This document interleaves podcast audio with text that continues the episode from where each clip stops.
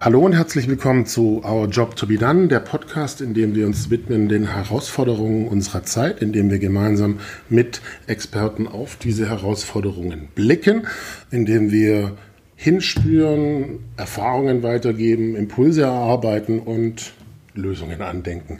Mein Name ist Johannes C., ich bin Innovationsberater und Autor und ich bin heute in Hamburg bei der Ministry Group und wir haben ein besonderes Event heute, weil wir nämlich einen Salonabend haben. Das heißt ganz konkret, wir nehmen nicht nur den Podcast auf, wir nehmen ihn live auf zusammen mit Publikum und wir gehen dann miteinander in Dialog. Also wir setzen genau diese Intention dieses Podcasts fort. Und ich bin jetzt hier zusammen mit der Jana und stell dich doch kurz selber vor. Ja, mein Name ist Jana Rasmussen. Äh, ich freue mich total, dass wir uns hier heute zum ersten Mal in echt treffen. Wir haben uns ja digital kennengelernt. Ähm, ich habe schon als Kind Geschichten geliebt und wollte unbedingt auch beruflich was damit machen. Ich habe im, im Garten mit meinen Geschwistern in der Hängematte gelegen und den Geschichten erzählt und so lange haben wir uns immer nicht gestritten. Das war super. Ähm, ich dachte dann, am Theater werden Geschichten mit allen Sinnen erzählt und habe Bühnenbild und Medien studiert ähm, als ich dann am Theater war, habe ich gemerkt, dass das äh, sehr hierarchisch ist und, und ganz wenig kreativ und dachte, ich muss noch mal was anderes lernen und äh, auch mehr Macht haben und habe dann noch Management äh, studiert. Und ähm, heute arbeite ich als Führungskräftetrainerin und Story Developer. Ja, danke, dass du da bist. Ich freue mich auch sehr. Ich finde das immer ein ganz besonderer Moment, wenn, ich sag mal, man sich digital kennenlernt und dann vor allem wirklich auch spürt, austauscht. Äh, wir haben vor ein paar Wochen telefoniert und das war auch schon sehr intensiv. Und für mich ist das ein ganz besonderer Moment, weil es verbindet sich auch mit dem Thema, was wir anschauen möchten, was uns beide auch am Herzen liegt. Ähm, und zwar geht es darum, dass, naja, ich sag mal, in den Zeiten, in denen wir leben, ja, glaube ich, ein ganz wesentlicher Faktor ist, wie reden wir miteinander, auch in dem Sinne von, naja, wie gehen wir miteinander um? Ja, was erzählen wir uns? Also, dass das eigentlich eine riesen Ressource ist, die gar nicht, naja, ich sage positiv gesagt, die wir wirklich auch dafür einstehen müssen und äh, wo wir auch drauf blicken müssen, warum ist es so wichtig und was gilt das konkret zu tun. Ähm, ja, jetzt hast du schon das, also mein Hauptthema angesprochen, das, das Erzählen. Ähm, ich erzähle ähm, in, mein, in meiner Arbeit äh, eher wenig. Ich äh, setze, versetze Menschen in die Lage, selber Geschichten zu erzählen. Mhm. Und äh, da gibt es immer, natürlich immer mindestens zwei Personen. Einmal denjenigen, der erzählt und dann gibt es den Zuhörer. Mhm. Und das ist neben dem Erzählen das auch eine der meist unterschätzten Skills, nämlich das aktive Zuhören tatsächlich. Und was ähm, das Storytelling so besonders macht, ist, dass es Menschen auf eine empathische Weise verbindet. Und äh, was, was mir so viel Spaß macht bei meiner Arbeit ist, dass ich im Grunde die, die Menschen in Kontakt bringe mit sich selber, also mit, äh, mit ihrem emotionalen Selbst, dadurch, dass sie Geschichten entwickeln, die sie, ähm, ja, die aus ihrer eigenen Biografie kommen. Ich sage immer, meine Arbeit ist so eine, so eine Mischung zwischen äh, Ethnologie und, und Psychologie weil ich selber gar nichts, gar kein Storyteller bin, sondern äh, tatsächlich die, die Menschen dazu bringe, ihre eigenen Geschichten ähm, hervorzuholen und mit einer strategischen Wirkung erzählen zu lernen. Heißt, du bist sozusagen sehr, sehr konkret auch im Sinne von Befähigung. Ich spüre mich selber, aber ich spüre auch, an wen sende ich was aus, oder? Ganz, ganz genau. Also die erste Entscheidung ist immer, was, was ist eigentlich meine Botschaft? Ähm, das ist ja schon mal die, die Hauptarbeit, wenn man äh, was kommunizieren will. Was will ich eigentlich sagen? Und was ist meine Rolle in dem, in dem Ganzen? Mhm. Ähm, das Tolle an, an Stories ist, dass sie bestimmte Muster haben, also äh, sei es die Heldenreise, äh, dann gibt es noch die Archetypen.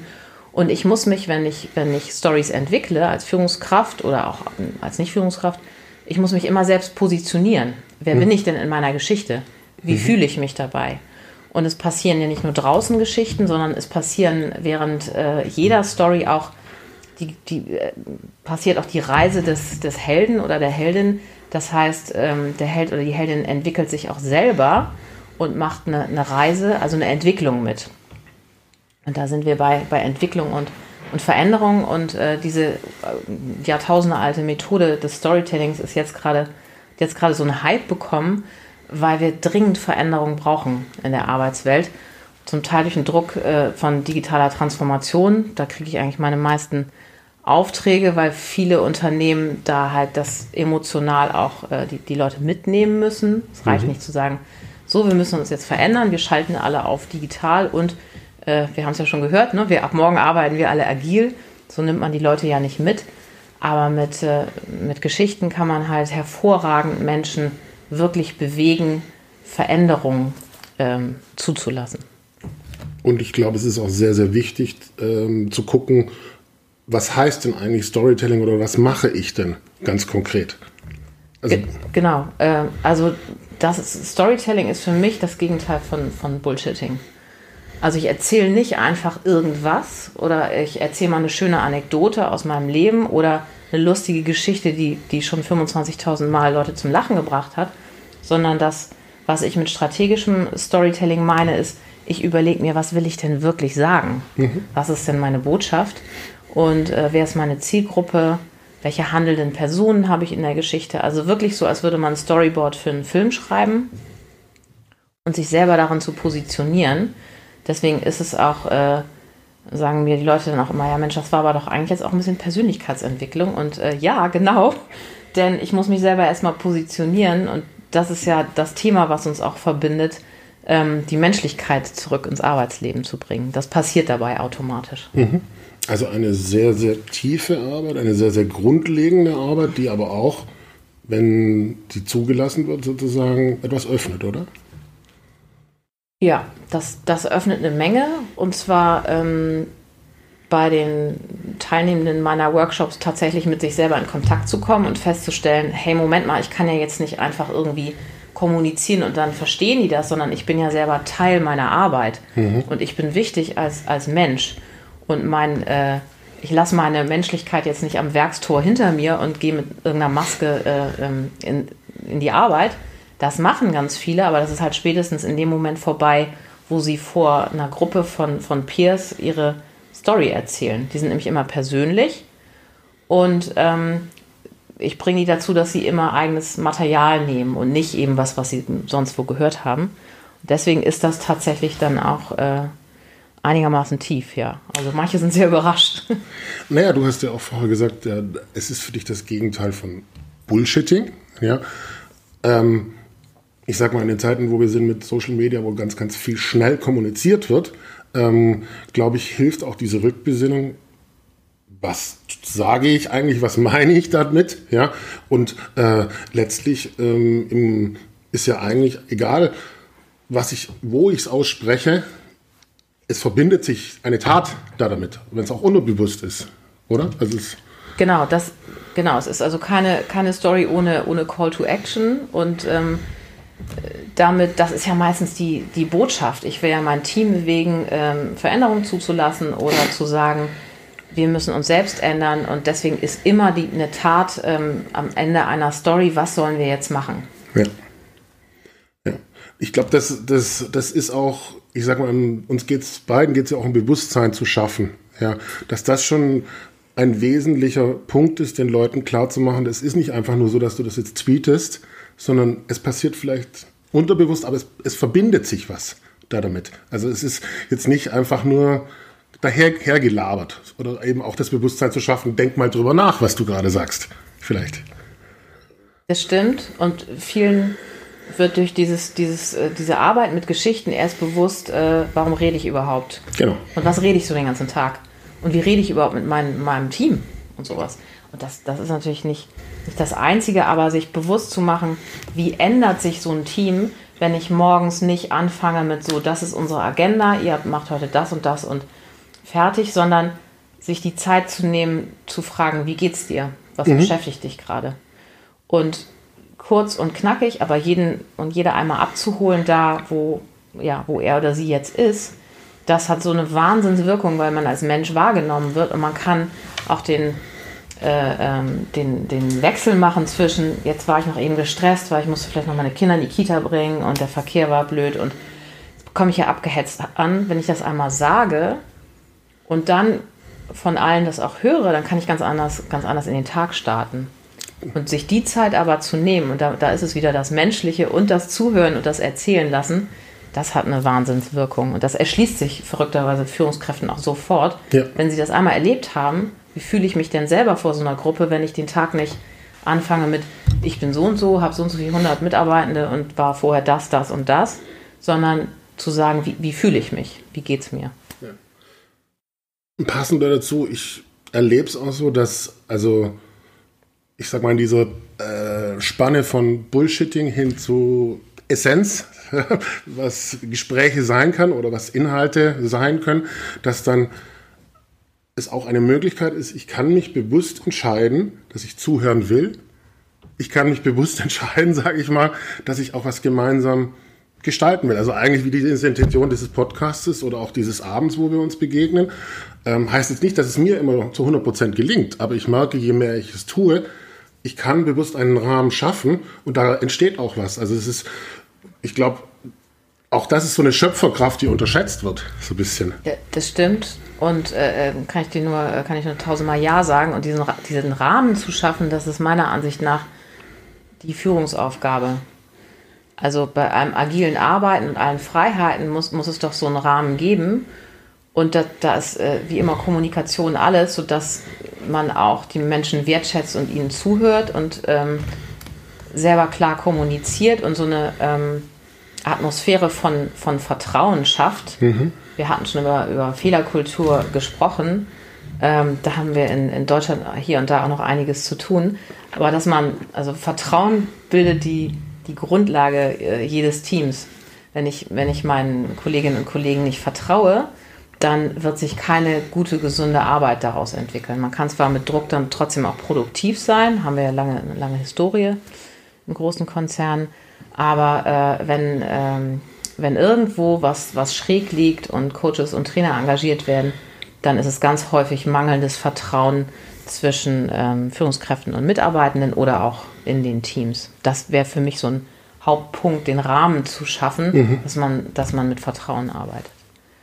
Vertrauen, was letztlich auch mit Menschenbild zu tun hat, oder? Unbedingt. Da muss man ja äh, bei sich selber anfangen. Es gibt ja auch diesen, diese schöne Idee, ähm, äh, man, muss sich, man muss bei sich selber anfangen mit Veränderung. Da muss ich mich natürlich auch selber fragen, vertraue ich denn meinen Leuten und vertraue ich meinen eigenen Fähigkeiten? Mhm. Was mache ich, wenn ich selber einen Fehler mache? Versuche ich das unter den Teppich zu kehren? Oder bin ich so ehrlich und sage, ähm, ich bin auch ein Mensch und damit nicht unfehlbar und äh, mein, mein größter Fehler war zum Beispiel, oder ein großer Fehler, den ich gemacht habe, ist, und das macht ähm, Führungskräfte un unglaublich stark, wenn sie fähig sind zu sagen, ich bin nicht nur der Superheld, sondern ich, ich bin ein Mensch, ich mache Fehler und äh, ich zeige mich auch verletzlich, indem ich sage, hier, das und das war nicht so toll und ich habe Folgendes daraus gelernt.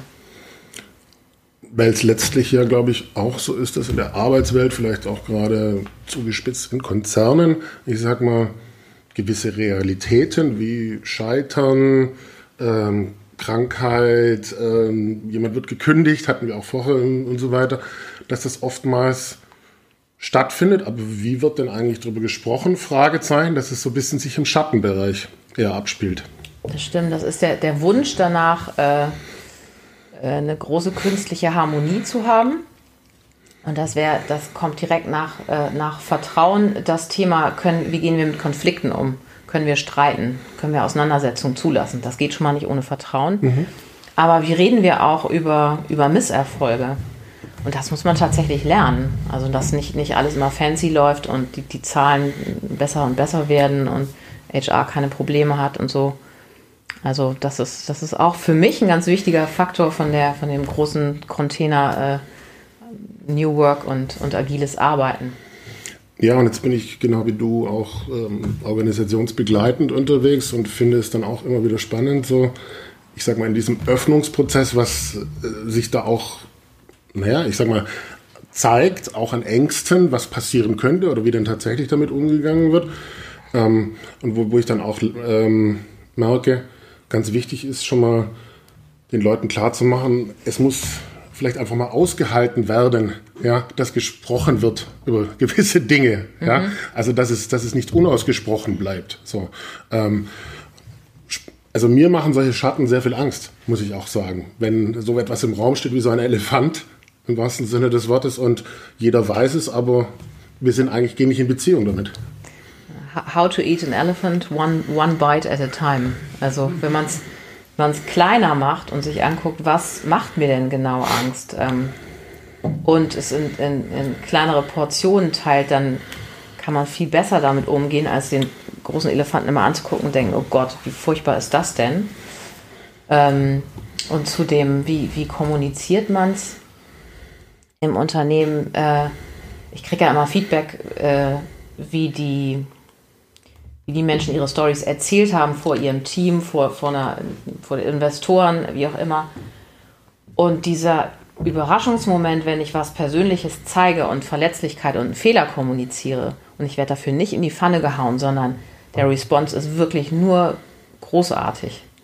Das ist so, äh, das ist so stärkend für die Leute, dass sie merken, sie sind nicht allein. Und ähm, ich hatte da schon so schöne Momente, wo das Team gesagt hat, einer weiblichen Führungskraft von, von ein paar Wochen, die gesagt hat, wie hart das für sie war, in einem neuen Land anzufangen. Ihre Familie ist in dem Ursprungsland geblieben und äh, wie allein sie sich gefühlt hat. Und ihr Team war dabei und hat gesagt, ey, davon hatten wir keine Ahnung. Du bist für uns der Star, du bist, wir lernen so viel von dir und du machst es so großartig.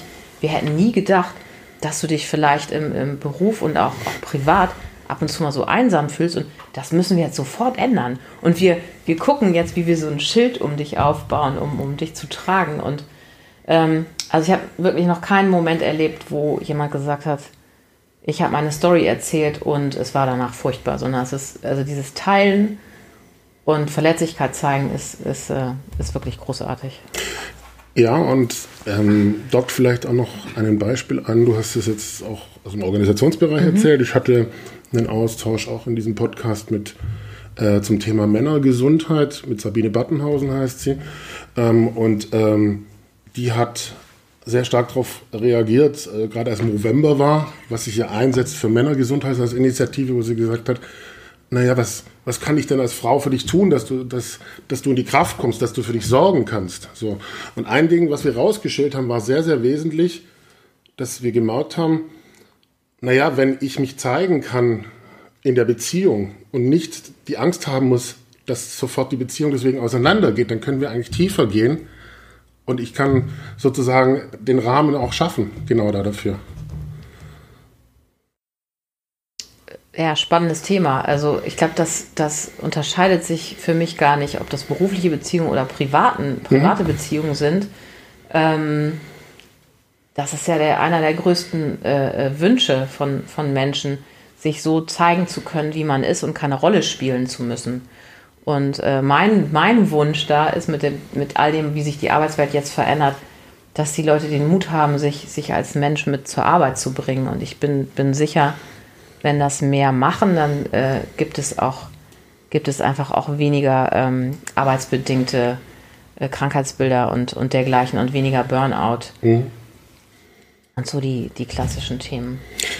Letztlich hat ja auch, ähm, und das, das, ist auch unser gemeinsames Verständnis, dieser Dialog auch was damit zu tun, wie gehe ich mit Menschen um, wie führe ich Menschen. Und ähm, nachdem wir auch beide so ein bisschen gucken, was denn da Sinn macht, äh, was wird geforscht, ähm, es gibt ja auch schöne Beispiele, ich sage mal, welche Fragen stelle ich, wie resoniert das mit dem Hirn, aber auch, du hast mir mal erzählt vorher im Vorgespräch auch in dem Sinne, naja, wenn wir wirklich miteinander in Kontakt sind, was passiert dann im Hirn? Ähm, wenn, wir uns, wenn wir uns Geschichten erzählen, ist es tatsächlich so, dass bei uns dieselben Gehirnregionen angeregt werden. Also wenn du das eine Story erzählst, mhm. dann nehme ich das gleich wahr. Und wir verbinden uns auf einer Ebene, die jenseits von, von Bullet Points und, und Daten sind, als mhm. Informationsaustausch, sondern ich fühle, was du fühlst. Mhm. Wenn die Geschichte nach, nach bestimmten Mustern erzählt wird. Also Spannungsbogen, Archetypen, muss man schon ein bisschen zwei, drei Sachen drüber wissen. Äh, das geht aber relativ schnell. Und äh, was ich persönlich noch spannender finde, dass äh, es, es, Forschung gibt, die den, den Hormongehalt im, im, Blut gemessen hat.